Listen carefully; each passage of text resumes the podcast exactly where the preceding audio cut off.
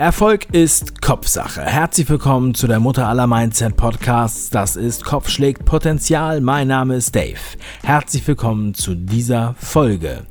Es handelt sich um eine Sondersendung, denn heute spiele ich kein Interview wie gewohnt. Es gibt keine elf Fragen. Nein, es gibt aber dafür ein Kapitel aus meinem Hörbuch Kopf schlägt Potenzial.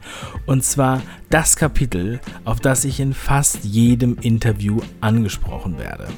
Und zwar der Schnürsenkel.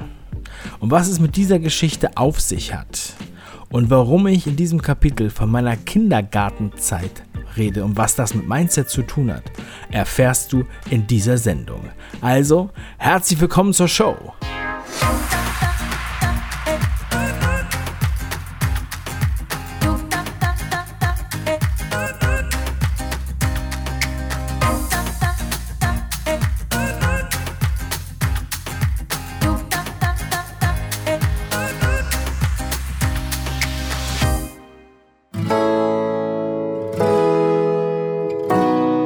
Der Schnürsenkel. Ich kann mich noch ziemlich gut an eine Episode aus meiner Kindheit erinnern, bevor ich in die Schule kam. Ihr kennt das vielleicht. Manchmal ist es so, dass man sich an bestimmte Dinge sogar detailgenau erinnert, obwohl fast alles andere im Kopf ausgeblendet ist. Diese eine Geschichte spielt im Kindergarten in Hamburg. Ich war damals so fünf, sechs Jahre alt, das weiß ich nicht mehr ganz genau, aber ich weiß noch, es war ein evangelischer Kindergarten in Hamburg, Hamm beim Hammerberg. Und dort wollte ich immer gerne ausbrechen. Ich hatte keine Lust, dort zu sein. Ich habe den anderen Kindern erzählt, dass unter dem Hügel neben dem Kindergarten ein Dinosaurier vergraben ist, damit sie mir helfen, unter dem Zaun durchzugraben. Jede Pause haben wir dann also mit unseren Schaufeln versucht, unter diesem Maschendrahtzaun ein äh, Loch durchzugraben, um abzuhauen. Das wurde leider immer wieder entdeckt von den Erziehern und zugemacht. Das nur so am Rande um so ein bisschen mein damaliges Mindset zu zeigen. Ich wollte mich also damals schon nicht einsperren lassen und habe meine Freiheit gesucht. Das finde ich nach, im Nachhinein betrachtet eine sehr geile Anekdote. Aber eines Tages, in diesem jungen Alter, ging ich zu meiner Mutter und sagte, Mama, ich möchte keine Schnürsenkelschuhe mehr. Und meine Mutter fragte, aber wieso denn? Wieso willst du keine Schnürsenkelschuhe mehr? Die sind doch schick und du bist doch schon ein großer Junge. Du brauchst doch jetzt keine Klettverschlussschuhe mehr. Denn ich konnte mir in diesen jungen Jahren, in, mit sechs Jahren oder so, bevor ich in die Schule kam, schon die Schuhe zubinden. Das habe ich eigentlich gar nicht weiter beachtet. Das war einfach so, nachdem ich es konnte. Aber die anderen Kinder, die das nicht konnten, die waren neidisch. Das führte dazu, dass sie mir ständig die Schuhe aufmachen wollten. Ständig sind sie zu meinen Füßen gesprungen und haben die Schleifen aufgemacht. Oder sie haben so lange daran rumgefummelt, wenn sie irgendwo rumstanden, bis ein Knoten drin war. Und das hat mich dann natürlich genervt. Also habe ich halt total geärgert, wie die Kinder so sind. Ich kann mich jetzt nicht mehr genau daran erinnern, wie sehr ich mich darüber geärgert habe, aber ich war so traurig, dass mein Schluss daraus war, Mama, ich will keine Schnürsenkelschuhe mehr haben. Das heißt, ich möchte genau die gleichen Schuhe haben wie alle anderen. Ich möchte Klettverschlussschuhe haben. Meine Mutter sagte mir, nein, du brauchst keine Klettverschlussschuhe. Du bist schon groß. Du kannst schon eine Schleife. Die anderen Kinder sind nur neidisch. Warum erzähle ich euch diese Geschichte? Es symbolisiert das Streben nach Normalität. Viele da draußen sagen, sie möchten gern normal sein. Sie möchten einen normalen Beruf, ein normales Auto, normales Geld, eine normale Familie, normalen Urlaub und so weiter und so weiter. Das heißt, man versucht sich im Mittelmaß einzugliedern.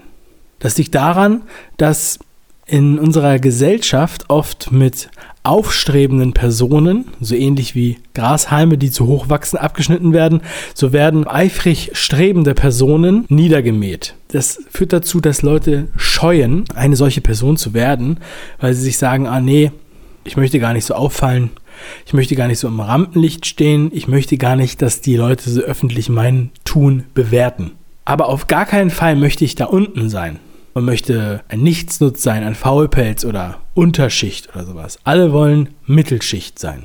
Alle wollen normal sein. Und das führt dann nachher dazu, dass du beispielsweise Klettverschlussschuhe nimmst, nur weil es einfacher ist, Klettverschlussschuhe anzuziehen, in einem Umfeld, wo alle neidisch auf dich sind, wenn du Schnürsenkel anhast. Es klingt jetzt vielleicht ein bisschen weit hergeholt und affig, aber ich glaube, dass es so laufen muss, dass wir verstehen, wie wir ticken. Das ist so die innere Psychologie, die wir haben. Es gibt zum Beispiel überall auf der Welt Gegenden, die für einen bestimmten Berufszweig bekannt sind oder gerade geprägt durch ein großes Unternehmen in der Nähe. In dieser Ecke ist es der Automobilkonzern, in dieser Ecke ist es dieser Pharmakonzern, in dieser Ecke ist es dieser Mobilfunkkonzern. Das heißt, viele, die in dieser Region leben, arbeiten bei diesem Arbeitgeber ja, oder in der entsprechenden Berufsgruppe wenn dann ein Kind heranwächst, wird manchmal gar nicht die Frage gestellt, ob es irgendetwas anderes lernen will, sondern es wird quasi vorausgesetzt, dass dieses Kind oder diese Person auch in dem entsprechenden Bereich arbeitet. Natürlich Automobilbranche, natürlich Pharmakonzern, natürlich Telekommunikation. Das ist hier so in unserer Gegend. Das ist normal. Oder in unserer Familie ist es normal, dass wir alle Arbeiter sind oder dass wir alle Akademiker sind oder dass wir alle Lehrer sind. Das bedeutet, es wird einem eine Normalität definiert und viele halten sich dann daran und denken dann, es wäre gegen die Natur, wenn sie sich anders verhalten würden. Oh nein, in meiner Welt haben alle Klettverschlussschuhe. Ich kann keine Schnürsenkelschuhe tragen. In meiner Welt arbeiten alle bei diesem Autokonzern. Warum sollte ich also solche Bücher lesen? Oder in meiner Familie sind alle Ingenieure. Was wäre ich denn für einer, wenn ich jetzt auf einmal einen Internethandel aufmache? Leider werden diese Schubladen, diese Strukturen, dieses Mindset hier sehr weit weitergegeben. Innerhalb der Familie, innerhalb des Kulturkreises, innerhalb der Stadt, der Region. Für mich persönlich war es sehr gut, diese Region zu verlassen. Oder sich einfach mental und geistig einfach mal so da reinzusetzen, was wäre wenn? Was wäre jetzt, wenn ich von München nach Berlin ziehen würde oder von Hamburg nach Hannover? Ich meine, wer macht das schon, aber von Hamburg nach Frankfurt und du verlässt so ein bisschen diese Komfortzone, diesen vorgezeichneten Weg. Du ziehst woanders hin als da, wo du aufgewachsen bist, aus freien Stücken und nicht, weil du von außen dahin zu gezwungen wurdest. Oder, oder, oder. Ich finde es also nicht besonders erstrebenswert, normal zu sein. Tanz aus der Reihe, geh einen Schritt nach vorne, verrücke dich aus dem uniformierten Dasein des Mittelmaßes. Aber wenn du mehr willst als Durchschnitt und wenn du dein Potenzial ausdehnen möchtest, dann musst du andere Wege gehen. Und natürlich ist dieses Verhalten auch auf andere Bereiche anwendbar. Wenn du beispielsweise anfängst, jede Woche ein Buch zu lesen, dann kriegt das dein Umfeld mit. Du musst es ja nicht gleich jedem auf die Nase binden, aber wenn du es auf die Nase bindest, dann würden viele sagen, ach, lesen wird überbewertet, in meiner Familie hat noch nie jemand gelesen, ich kann gar nicht so viel lesen, ich lese so langsam. Und wenn man halt viele Leute um sich hat, die auch das gleiche teilen und nicht lesen wollen, dann hat man das Gefühl, es wäre normal, nicht zu lesen. Das ist natürlich fatal, denn ich kann dir sagen, es bringt was zu lesen. Du wirst dich verändern, wenn du liest. Deshalb ist es halt ein schlechter Rat zu sagen, es ist normal, das nicht zu tun. Und dazu kann man sagen, es ist eigentlich normal, dass erfolgreiche Menschen lesen, wenn dich das beruhigt. Es ist nicht normal, dass man danach strebt, erfolgreich zu werden. Also aufstrebend erfolgreich. Dass man als Grashalm höher wächst als die anderen Grashalme. Jeder, der dich für deine Arbeit und deinen Lifestyle kritisiert in dieser Hinsicht, der reflektiert das vielleicht auf sich selbst und hat Angst, weil er nicht ins Handeln kommt, weil er nicht anfängt zu lesen, weil er nicht jede Woche liest, weil er nicht mal zehn Bücher im Jahr liest, weil er nicht ins Handeln kommt und seine Ernährung umstellt, weil er nicht seine Laster in den Griff bekommt und aufhört zu rauchen oder weniger Alkohol trinkt. Du musst dich fragen, was für ein Mensch willst du sein?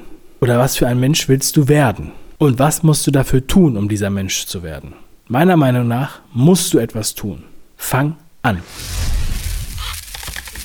Du hörtest einen Auszug aus meinem Hörbuch Kopf schlägt Potenzial, das Kapitel Der Schnürsenkel. Ich bin gespannt auf dein Feedback. Schreib mir gerne eine E-Mail an dave at 5ideen.com oder hinterlasse mir eine Bewertung in deiner Podcast-App mit 5 Sternen. Wenn du dich für das Buch interessierst, dann geh einfach auf www.kopf-schlägt-potenzial.de. Dort kannst du es dir kostenfrei bestellen, auch in der Hörbuchvariante. Außerdem gibt es von diesem Buch als einziges auf der Welt ein Videobuch. Das heißt, ein kompletter Animationsfilm mit 140 Minuten Laufzeit. Geh einfach auf 5ideen.com slash Videobuch und du findest alle Informationen.